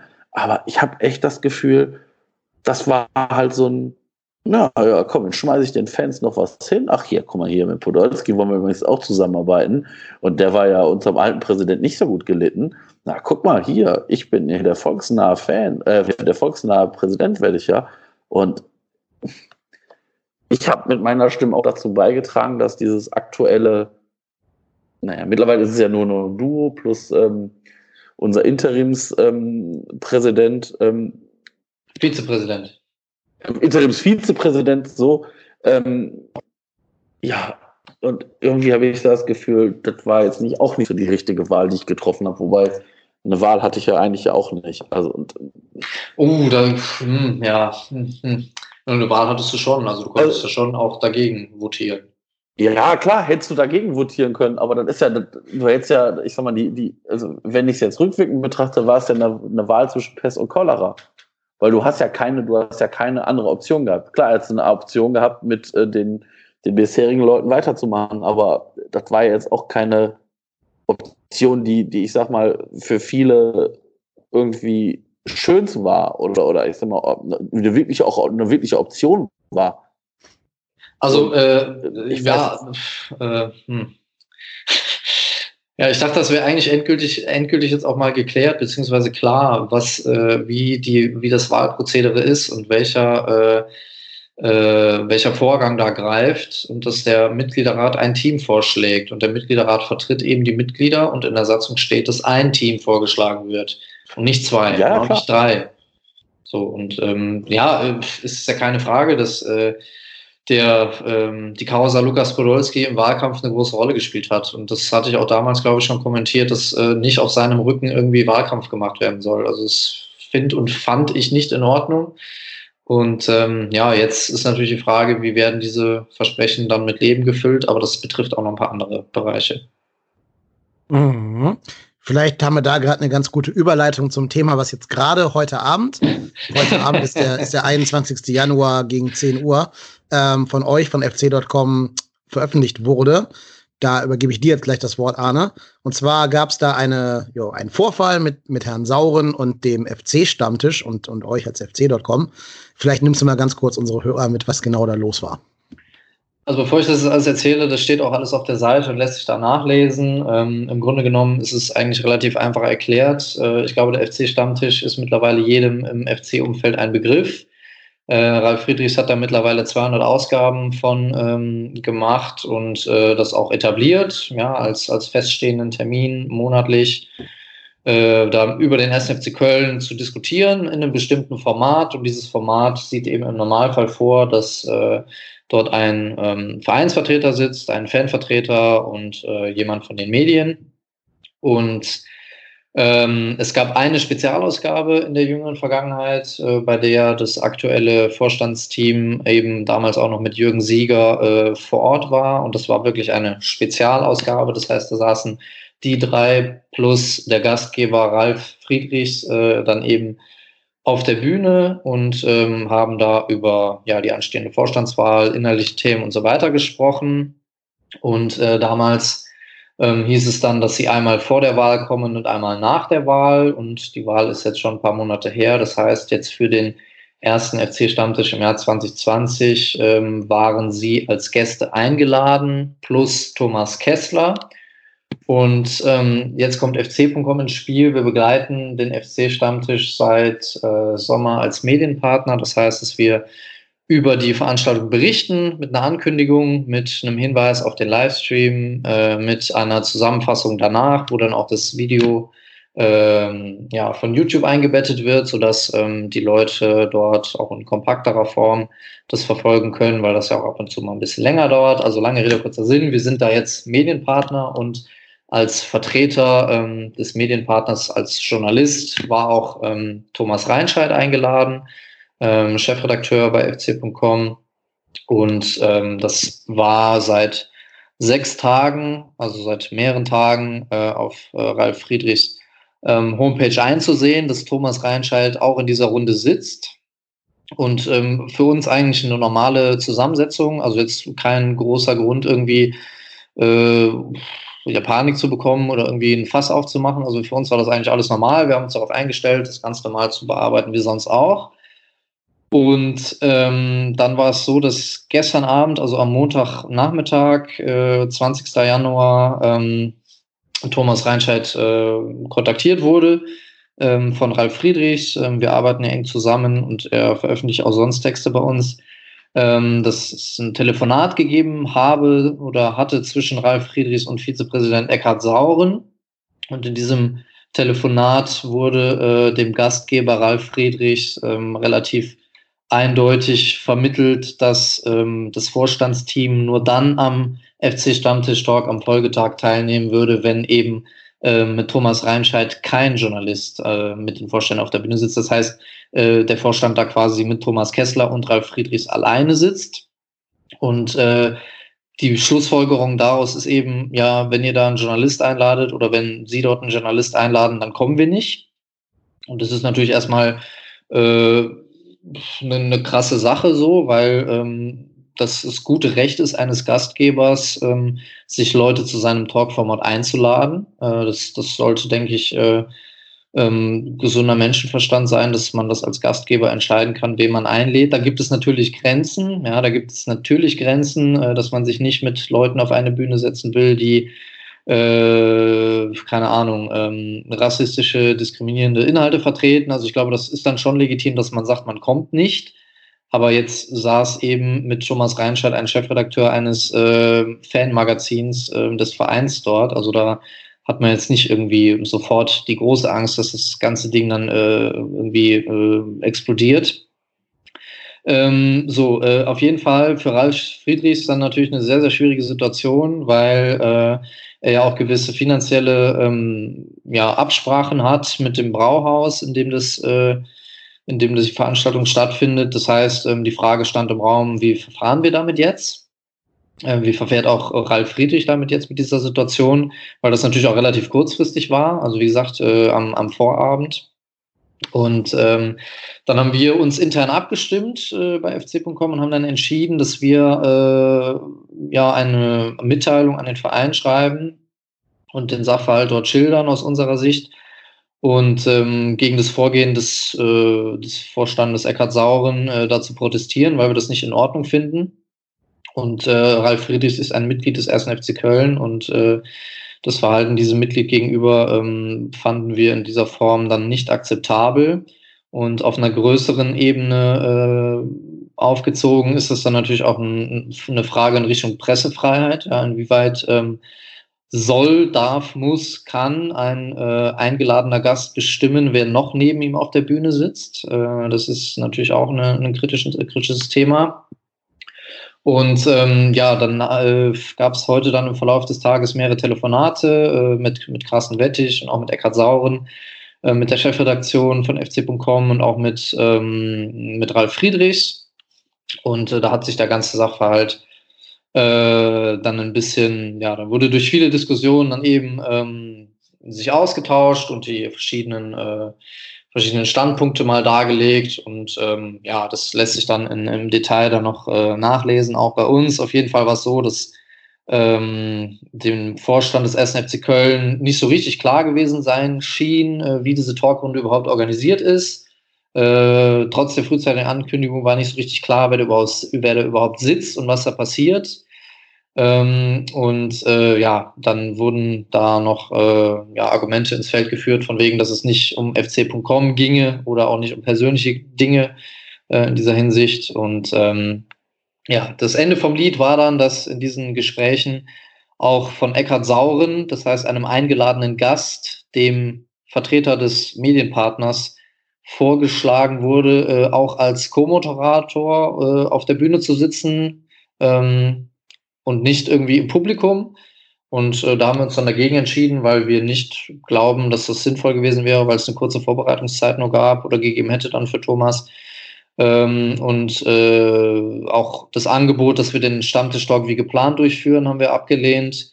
Ähm, auch wegen der Kurzfristigkeit, aber auch weil wir finden, dass wir uns das nicht irgendwie diktieren lassen können, dass man erst sagt, nee, wir wollen jetzt hier nicht mit euch auf einer Bühne sitzen und dann irgendwie später doch. Äh, und wir haben auch dem Verein die Möglichkeit gegeben, äh, äh, eine schriftliche Stellungnahme dann anzubringen, die wir in unsere Berichterstattung aufnehmen.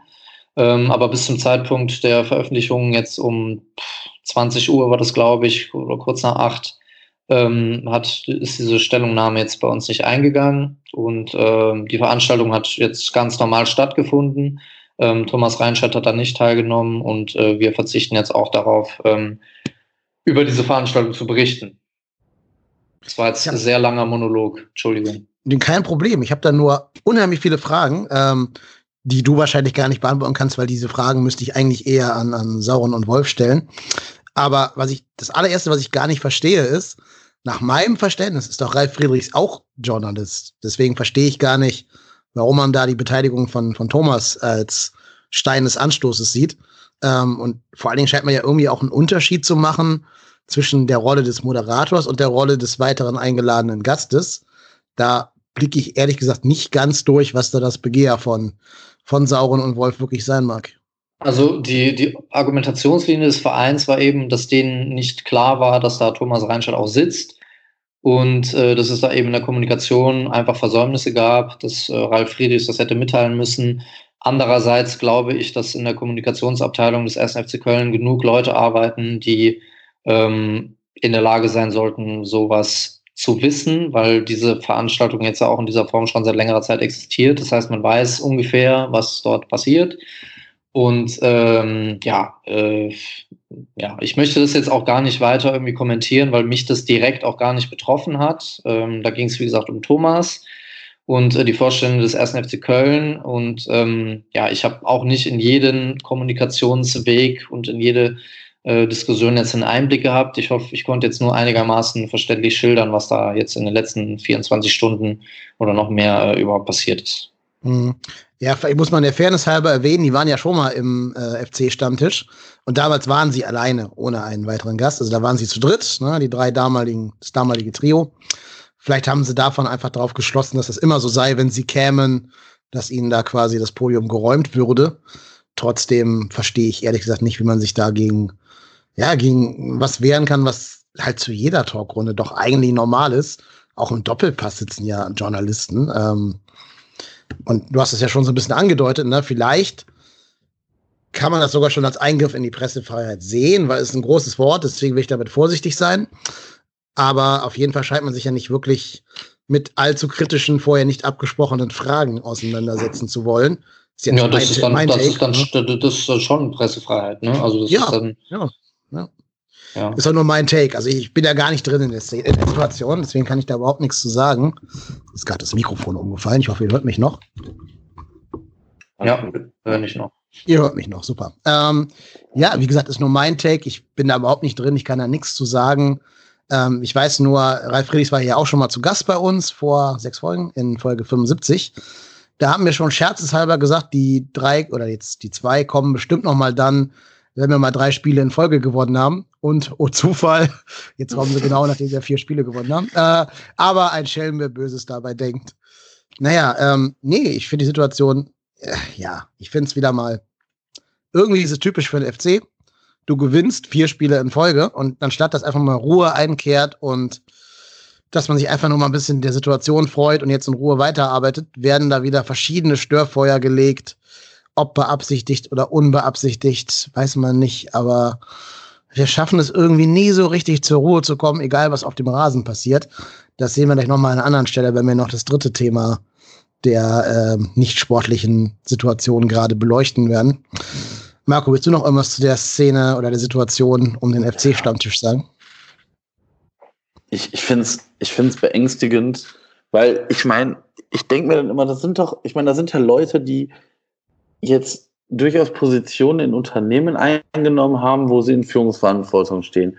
Und ich denke, ich hoffe dann immer, dass die Leute sich auch vielleicht so ein bisschen in diesem Umfeld FC bewegen und vielleicht mal links und rechts gucken. Und ich kann mir nicht vorstellen, dass die noch doch nie was mit FC.com oder von FC.com mitbekommen haben. Und dass, dass ihr jetzt, Arne, von FC.com das einfach über euch ergehen lasst und sagt, ja, okay, dann ist der Thomas nicht dabei. Dann hätte denen doch klar sein müssen. Deshalb, ich, ich, das ist, dass dieser Bumerang nochmal mit mehr Geschwindigkeit zurückkommt, ist doch klar. Und ich, ich verstehe nicht, ich verstehe einfach nicht. Weil ich meine, der Thomas hätte ihn ja jetzt nicht, der Thomas hätte wäre jetzt nicht wie so ein Rumpelschießer rumgesprungen, hätte, weiß ich nicht, jedem drei Ohrfeigen gegeben auf der Bühne. Also ich, ich, ich verstehe nicht. Ich meine, und dass, dass da vielleicht durchaus mal eine kritische Frage kommt zu irgendwelchen Themen. Aber ich kann doch nicht immer nur hier sagen, ja, nee, kritische Fragen, da sind wir raus. Da, da, da, ich sag mal, mittlerweile sollte doch auch genau dieser Vorstand gemerkt haben, dass die Fans da ein verdammt gutes Gespür dafür haben, für solche Aktionen. Und ich denke mir dann immer so, oh Leute, ihr werdet aus der Vergangenheit einfach nicht schlau. Und ja, dann dann ergebt, ich, dann ergebt euch bitte in euer Schicksal und lauft in euer Verderben.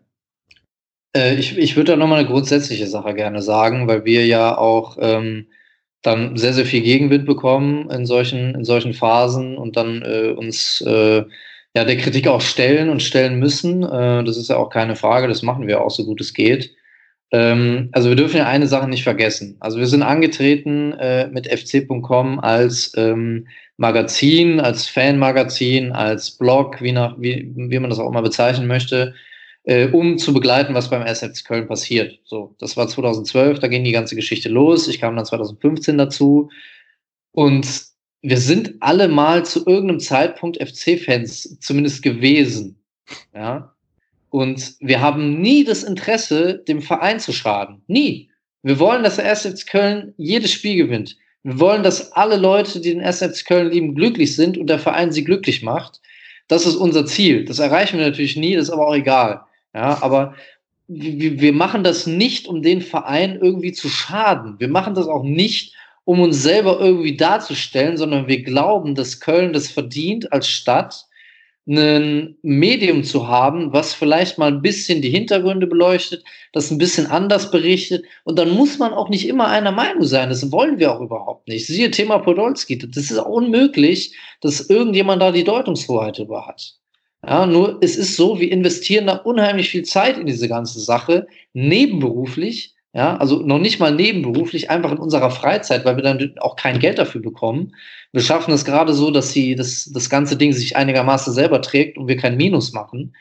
So, und dann äh, äh unternimmt man in alle möglichen Richtungen Versuche, das journalistisch professioneller aufzustellen und möglichst alles abzudecken und alle Leute mit ins Boot zu holen, neben unserer normalen Arbeit als Journalisten. Und da spreche ich jetzt für die Chefredaktion. Es gibt auch andere Leute in der Redaktion, die, die andere Jobs haben. Ist auch völlig cool. Alles in Ordnung. So. Aber wir haben diesen Anspruch an uns selbst, das möglichst gut zu machen. Und es muss wirklich niemand immer zu 100 Prozent zustimmen und cool finden.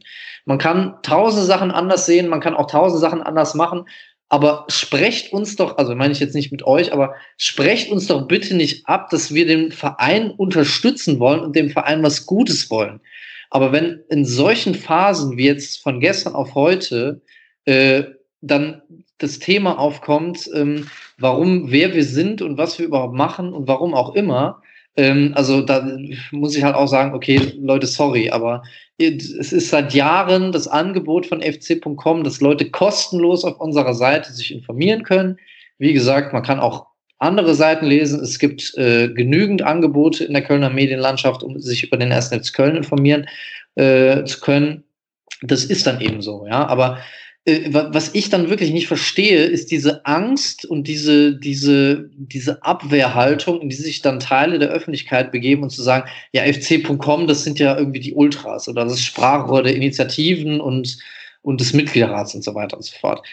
Wir haben gewisse inhaltliche Ansichten, keine Frage, aber das entbindet uns nicht von unserer Pflicht, ausgewogen zu berichten. Und das gelingt uns in manchen Fällen und in manchen Fällen vielleicht auch nicht. Aber wenn wir jetzt uns entscheiden, in so einem Fall zu sagen, ja, da gehen wir jetzt nicht auf die Bühne, weil wir das nicht fair finden, dann ist das so, dann ist das unsere Entscheidung. Stimme ich dir in jedem äh, einzelnen Wort zu, das du jetzt gesagt hast, in deinem leidenschaftlichen Plädoyer.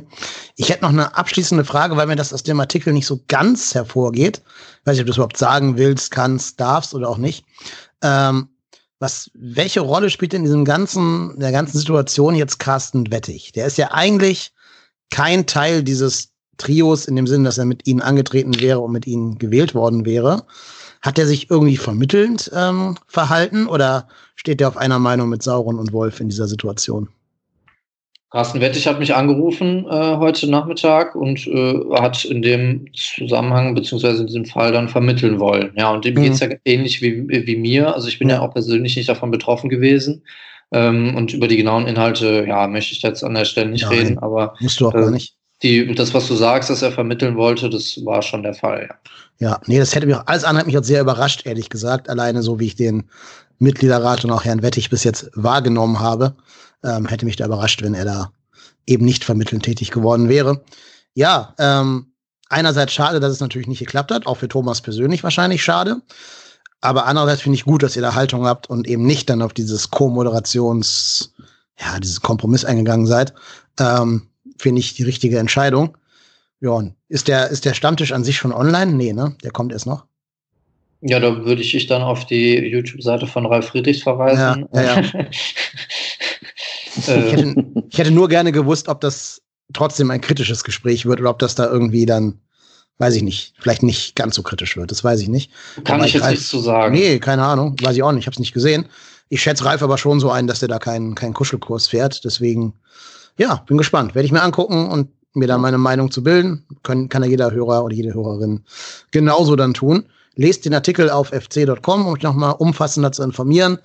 Und dann bildet euch die eigene Meinung dazu zu dem Thema und beurteilt das Vorgehen der, des, des Duos des Vorstandes selber.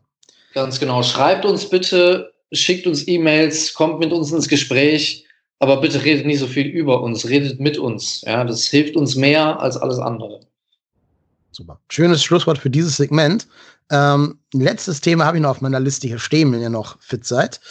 Ähm, wir haben ja gerade schon besprochen, ne? Medienarbeit des ersten FC Köln hätte wissen können, wie der FC-Stammtisch zum Beispiel strukturiert ist die Medienabteilung des ersten FC Köln hätte auch wissen können, dass nicht jede Aussage von, von Timo Horn in seinem großen Interview mit Thomas Wagner so ganz problemlos ist, die ihr da getätigt habt. Erstmal die Frage, habt ihr dieses Interview gelesen oder zumindest die Zusammenfassung davon wahrgenommen? Ich habe die Zusammenfassung gelesen. Ich habe mir die ganze Sendung Nitro jetzt nicht angeguckt, aber nee. das, ja. was ich da gelesen habe, reicht mir schon wieder. Vielleicht fasst du mal ganz kurz zusammen, was du da gelesen hast, damit jeder Hörer weiß, worum es geht. Und jede Hörerin. Genau, also Timo Horn war bei Nitro äh, zur Sendung 100%, Bundesliga und ähm, hat diverse Sachen gesagt. Also ich einmal, einmal zu Markus Gisdol hat er gesagt, Mensch, ähm, äh, unter dem neuen Trainer ändert sich einiges und äh, dass äh, Louis Schaub weggeschickt hätte, viele verwundert, ähm, hätte auch nicht jeder verstanden, aber äh, dass Gisdol halt diese Entscheidung getroffen hat und äh, jetzt die Spannung bei jedem hoch bleibt. Ja, okay. Und ähm, ja, ja natürlich so klar die Aussagen, dass wir eine gute Mischung haben, wir ein paar junge Spieler dazu genommen haben aus der eigenen Jugend, die frischen Wind reinbringen. Das ist auch noch alles ganz, ganz normal. Was mich so ein bisschen verwundert hat, dass er gesagt hat, ähm, er, dass er glaubte, dass wir in der Liga bleiben, finde ich auch grundsätzlich schon mal okay. Ähm, aber dass er äh, Düsseldorf da den Abstieg wünscht und ähm, da denke ich mir, Junge, Junge, also es ist ja jetzt nicht so, dass wir jetzt, ich sag mal, 15 Punkte Vorsprung auf den Abstiegsplatz haben. Wir sollten doch vielleicht mal auch nach vier Siegen ein bisschen mit Demut an die Sache rangehen, weil vor vier Spielen habe ich uns abgeschrieben. Und ich weiß nicht, ob so Aussagen uns wieder in zwei Monaten um die Ohren fliegen. Mhm. Vor allen Dingen darf man nicht vergessen, Fortuna hat auch nur fünf Punkte weniger als wir, also zwei ja. Spieltage so gesehen, äh, und haben uns im Hinspiel relativ, sagen wir mal, klanglos abgefiedelt mit äh, 2-0, wo wir relativ wenig Land gesehen haben. Also da bin ich bei dir. Da hätte ich mir auch, also ich weiß, wie die Aussage von Timo gemeint war. Er hat das so gemeint nach dem Motto, höhö, Rheinländer, Konkurrenz, Rivalität, ja. bla bla bla. Ich wünsche mir auch den Abstieg von Gladbach. Sage ich ja auch, dass ich mir das wünsche, aber ich weiß, dass es nicht passieren wird. Ich bin aber auch ein Mensch, der vielleicht nicht ganz so viel Öffentlichkeit hat wie, wie Timo Horn als Mitglied des Vereins und als Spieler des Vereins, wo man vielleicht nicht unbedingt seinen Gegner noch, noch zusätzlich motivieren muss mit solchen Aussagen, die der gegnerische Trainer Friedhelm Funkel nur in die Kabine hängen muss, um seine Spieler nochmal zusätzlich zu motivieren. Noch saurer aufgestoßen sind mir Horns Aussagen über Bayer Lorzer. Die fand ich relativ ja. weltfremd, ähm, also relativ nee, Fußballgeschäftsfremd. er hat gesagt, ähm, ja, ja. ja, genau. Er hat gesagt, er findet es ein bisschen komisch, dass ein Trainer ein paar Tage nach seiner Entlassung bei dem einen Verein beim anderen Verein anheuert. Erst mit einem Trikot und Wappen rumgelaufen sei, jetzt mit einem neuen Wappen, wo ich mich frage so. Und er hat dann noch gesagt, vielleicht wäre es gut, eine Sperre von, was hat er gesagt, ein, zwei Monaten oder so? Zwei Monaten, ja, von, ja, genau. von ungefähr zwei Monaten. Genau, einzuführen für Trainer wo ich mir denke, so, boah, also vielleicht verkennst du da ein bisschen die Realitäten, Timo. Erstmal, ihr habt dafür gesorgt, dass der Mann arbeitslos wird, der Bayer Lorzer. Also auch gerade du, Timo, mit deinen Leistungen hast dazu beigetragen, dass Bayer Lorzer arbeitslos wurde. Und du kannst doch nicht ernsthaft erwarten, dass ein Mensch, der ja auch Kinder hat und sonst irgendwas, in der Arbeitslosigkeit bleibt, wenn er einen von nur 18 existenten äh, Jobs angeboten bekommt in der ersten Bundesliga ist doch total weltfremd, da irgendwie eine Sperre zu fordern oder zu sagen, das geht gar nicht von Herrn Bayer-Lorzer.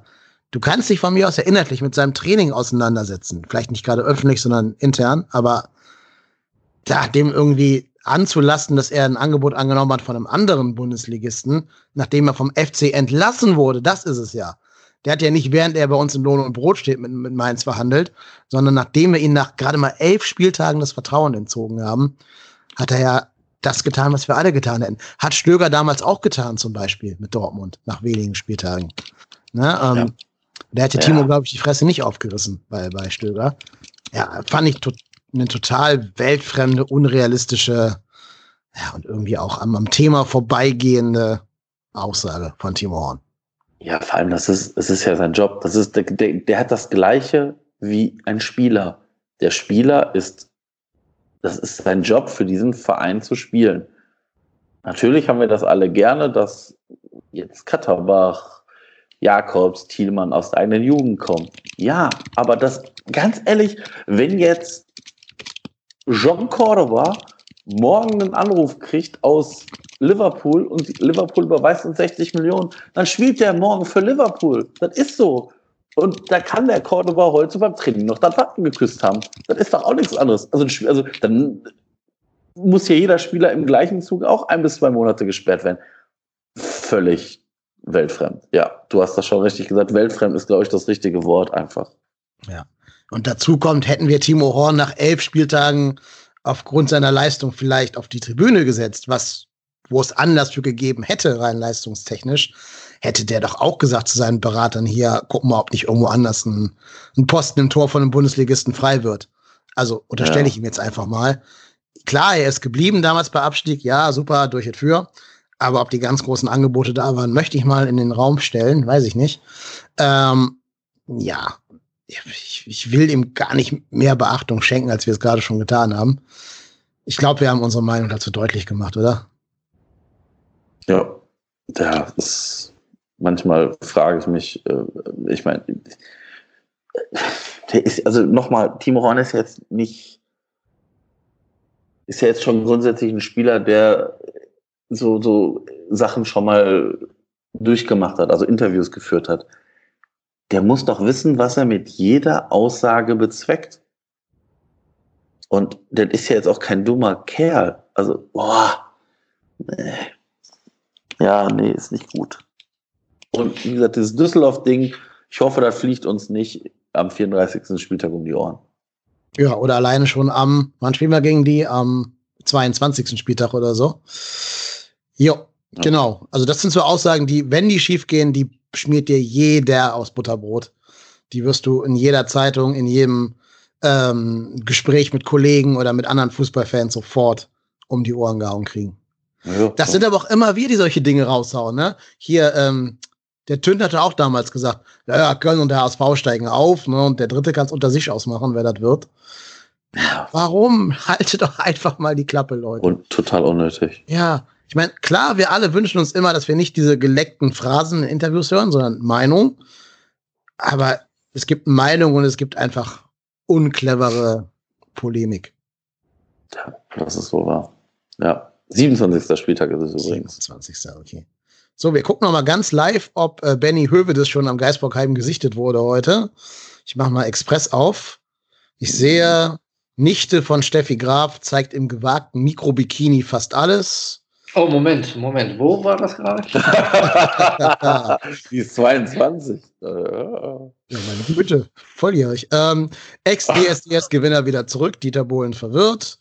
Pamela Anderson hat geheiratet. Äh, Ach, der Express, ja, man, man muss ihn einfach lieben. Ja, schön. Drogendealerin will lieber Torten vom ersten FC Köln verkaufen. Greta Thunberg-Bashing. Nö, alles wieder. Nein, noch kein Benny Hövedes bei uns gesichtet. Arne, hast du irgendwelche Insider-Infos? Kommt er morgen? Weiß man irgendwas? Ich habe absolut keine Ahnung, kann ich nicht sagen, weiß ich nicht. Okay. Ähm, du kannst aber noch gerne sagen, willst du, dass er kommt? Fändest du es gut? Einen sinnvollen Transfer? Also ich glaube, ich habe eben schon deutlich gemacht, was ich äh, glaube, was der richtige Weg wäre, um sich auch langfristig gut aufzustellen. Und ähm, wenn man äh, äh, eine gut funktionierende Innenverteidigung aktuell hat und dahinter mit Jorge Reh einen Spieler, der ebenfalls noch nicht am Ende seiner Entwicklung angekommen ist und den man eventuell eines Tages nochmal mit Gewinn verkaufen kann, dann sollte man vielleicht jetzt nicht Benedikt Hövedes holen. Vielleicht, weiß ich nicht. Also das, ich lasse mich auch gerne vom Gegenteil überzeugen, aber ja, also für mich aktuell ergibt diese, ergäbe eine solche Verpflichtung äh, keinen großen Sinn. Okay, Dankeschön. Ich glaube, damit haben wir auch alle wichtigen Themen rund um den ersten FC Köln in dieser Woche besprochen. Die nächste Folge kommt ja auch schon in ein paar Tagen, denn wir spielen ja schon, wenn ihr das hören werdet, wahrscheinlich übermorgen gegen äh, Borussia Dortmund. In einem Spiel, auf das ich schon jede Menge Bock habe, muss ich zugeben. Das wird hoffentlich ein schönes, geiles Fußballspiel. Ähm, in eigener Sache muss ich noch ein, ein, zwei Sätze sagen, denn am Wochenende war hier in Hamburg eine, ja, ich nenne es mal Karnevalsveranstaltung, Los Singe im Parlament. Das ist natürlich eine sehr schöne Gelegenheit, um alle, sagen wir mal, Exil-Rheinländer, die hier im Norden leben, mal persönlich zu treffen. Und ich habe mich sehr gefreut, auch viele Hörer und Hörerinnen von unserem Podcast da zu treffen. Ähm, habe mich sehr gefreut über die Gespräche, die ich da führen durfte mit euch und über das ein oder andere Kölsch, das ihr mir ausgegeben habt. Vielen, vielen lieben Dank dafür. Besondere Grüße an Reik und äh, die Polter Claudi, die das auch mit organisiert haben diesen Abend. Der Axel ist extra aus Köln hochgekommen. Auch da nochmal liebe Grüße. Und wie gesagt, war ein toller Abend und wir freuen uns, glaube ich, beide, Marco und ich, immer, wenn wir mal irgendwo die Gelegenheit haben, einen Hörer oder eine Hörerin dieses Podcasts zu treffen. Selbst wenn ihr keine positiven Feedbacks da lassen wollt, sondern kritische, auch immer gerne gesehen ja, ähm, wer also nächstes Jahr Lust hat, da gibt's auch wieder einen Lost Singe und ansonsten sieht man sich immer mal irgendwo auf dieser Welt. In dem Sinne, ich bedanke mich ganz herzlich bei fc.com Chefredakteur Arne Steinberg. Vielen Dank, dass du dir Zeit genommen hast an diesem Dienstagabend und dir eine Stunde 30 für uns Zeit genommen hast, Arne. Sehr gerne, stellvertretender Chefredakteur. Ich möchte mich nicht äh, äh über meine beiden Kollegen erheben, die das Amt ausführen. Äh, mein Fehler, Entschuldigung. Und ich bedanke mich natürlich weiterhin bei Marco, der wie immer dabei ist und uns immer hier seine Zeit und seine, eben auch seine Freizeit widmet. Ja, vielen Dank, Marco, dass du weiterhin hier bei uns dabei bist. Immer gerne. Und auch wir hören uns dann wieder vermutlich schon am Freitag nach dem Dortmund-Spiel. Also ihr habt nicht die Zeit, diese Folge hier zu hören. Äh, das heißt, haut durch. 90 Minuten, das ist doch einmal, einmal Fenster putzen und ein bisschen Staubsaugen, dann hat man die Folge auch durch. Ähm, ja, in dem Sinne, du bist der Ruhrport Hennes, ich bin Kalenep und wir sind trotzdem hier.